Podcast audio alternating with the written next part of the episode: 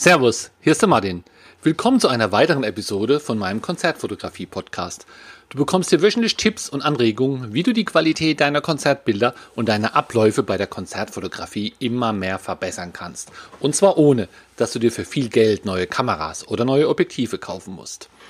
Heute geht es um das Thema Teamarbeit für Einzelkämpfer. Ja, wir sind ja als Fotografen, ich glaube, zu ja, bestimmt über 90, 95 wenn die meisten nicht sogar zu 100 Prozent alleine unterwegs. Und das geht ja auch immer sehr gut. Man akkreditiert sich für irgendein Medium, man geht hin, es spielt gleichzeitig eine Band, es ist ein Graben da, geht man rein, macht seine Fotos, alles super. Und äh, ja, man kann es ja eh selbst am besten. Man weiß gar nicht, wie gut es dann von den anderen klappt. Das heißt, das ist ja auch genau richtig so. Man macht ja alles selbst. Dann passt auch alles. Man ist, man ist auf sich selbst auch eingespielt, sage ich mal. Das heißt, die, die Bilder, wo man macht, wurden später bearbeitet. Das ist dann immer irgendwie ein ähnlicher Prozess. Das passt also alles gut aber manchmal müsste man sich irgendwie teilen können. Wo man denkt, Mensch, Mensch, Mensch, jetzt müsste man an zwei Orten gleichzeitig sein, zum Beispiel. Ja, wann könnte das denn passieren? Hm, vielleicht beim Festival. Festivals haben zwar immer ja, Zeitpläne, wo sie auch ja meistens einhalten, wo es dann irgendwie gewährleistet ist, dass man doch viele Bands fotografieren kann. Aber trotzdem klappt es nicht immer. Ja, dann spielen dann doch mal irgendwie zwei Bands gleichzeitig und man kann einfach nur eine fotografieren. Oder vielleicht ist der Weg zu weit dahin. Man müsste dauernd pendeln. Äh, das denkt man auch. Mensch, ich muss ja jedes Mal hier einen Kilometer laufen. Habe ich auch keine Lust. Wenn es mich doppelt gäbe, könnte ich mich an die andere Bühne stellen und hierhin.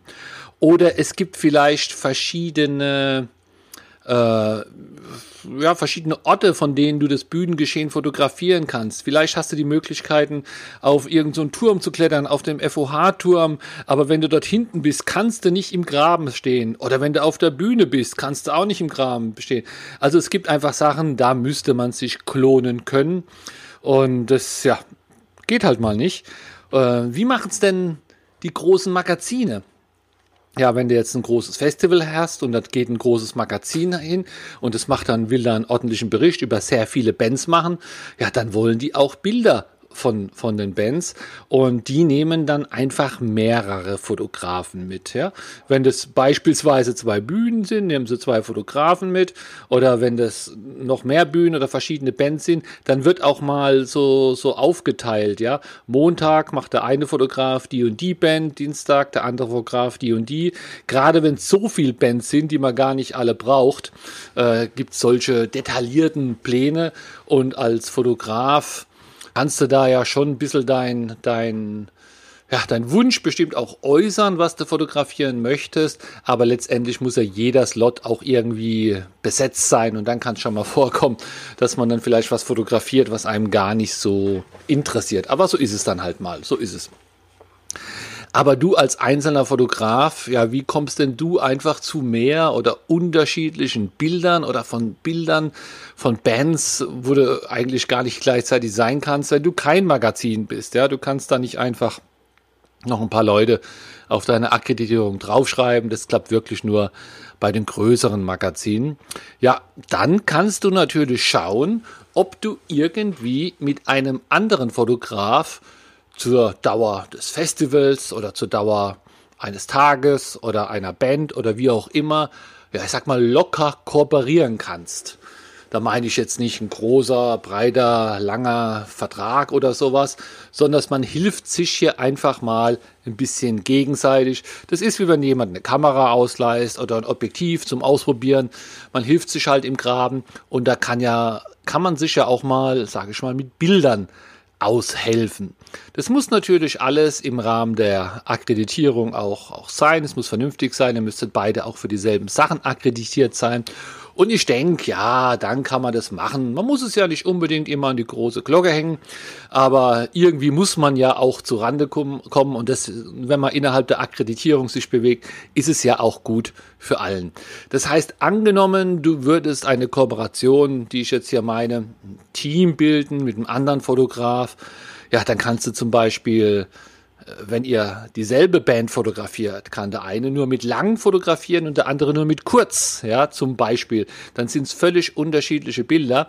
Und wenn man jetzt einen Modus findet, zu dem komme ich auch äh, nachher noch, wie man hier die Bilder ein bisschen austauschen könnt, dann hat jeder von euch beiden, nicht nur die langen oder die mit kurz gemachten Bilder, sondern dass jeder hat lange und kurze. Also jeder tut dann sein eigenes Portfolio oder seine eigene Ausbeute dieses Konzerts natürlich drastisch erhöhen. Ja, oder der eine steht links und der andere rechts. Ja, bei vielen Bands ist das nicht notwendig. Äh, aber stell dir vor, man hat jetzt vielleicht doch nur eine Minute Zeit zum Fotografieren und es ist geschehen auf der Bühne links und rechts und du musst dich entscheiden, dann hast du halt mal nur eins.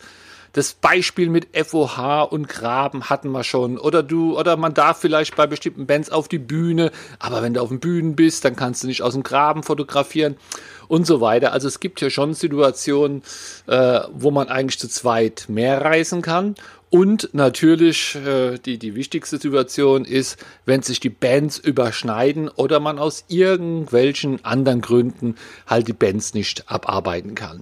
Und mit einer Ko Kooperation meine ich jetzt nicht her, dass da irgendjemand anhaust und sagst, kannst du mir ein paar Bilder von dem Konzert geben, weil ich hatte da irgendwie, ja, das war mir zu früh, da lag ich noch im Bett oder es war mir zu spät, da lag ich, da lag ich schon im Bett.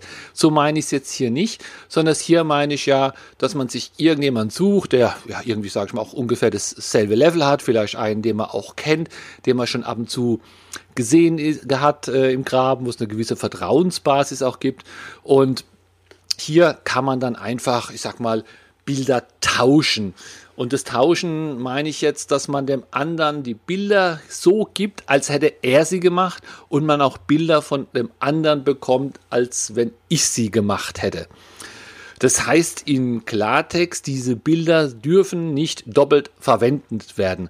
Das heißt nicht, dass ich jetzt hier äh, Bilder mache und dann suche ich meine fünf besten raus und die gebe ich dem auch und der gibt mir seine auch und ich verwende dann seine mit in der meine, dann ist das ja alles doppelt gemoppelt. Finde ich persönlich gar nicht, gar nicht gut. Würde auch überall gleich zu sehen sein. Ist, glaube ich, nicht Sinn der Sache. Also wenn ich jemand hier ein Bild geben sollte oder jemand mir, dann sollte er es selbst nicht auch verwenden. Ja, und äh, wenn man klack, klack, klack macht, dann sehen diese drei Bilder auch alle sehr ähnlich aus.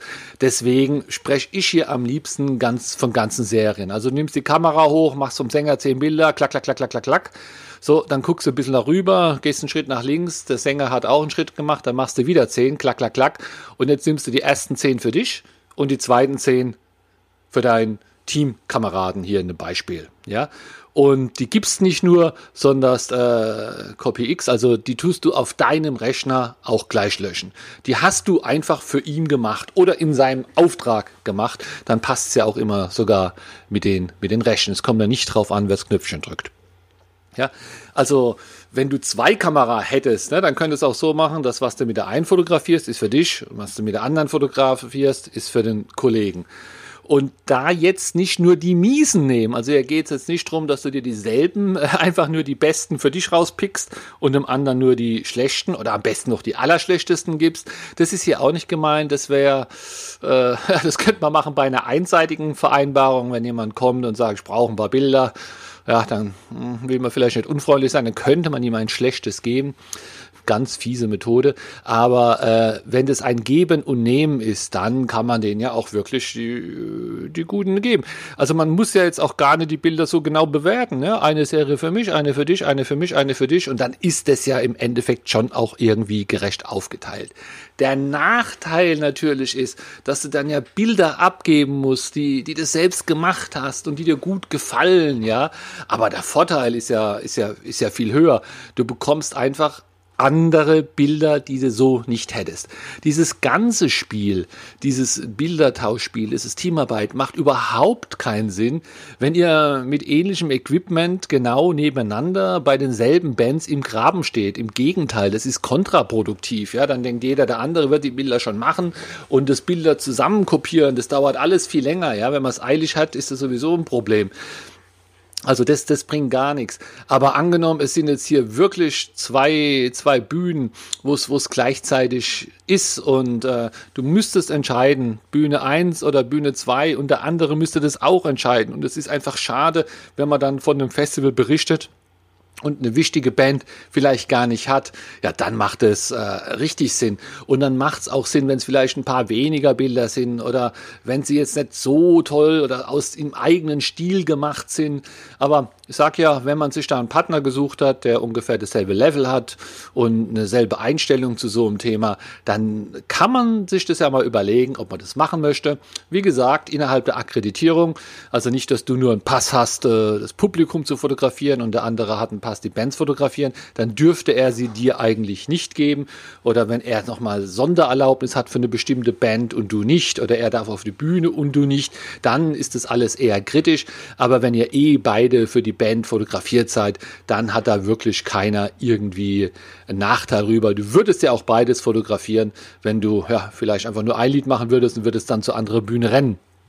Ja, so kann das gehen und ähm, ja, Oft kannst du es vielleicht nicht anwenden, diese Teamarbeit. Manchmal denkt man auch, ach komm, ich verzichte lieber drauf, bevor ich da mit irgendjemandem ein Team bilde.